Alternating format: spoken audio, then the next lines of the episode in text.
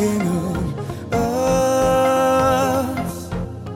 That thorn is bringing you down.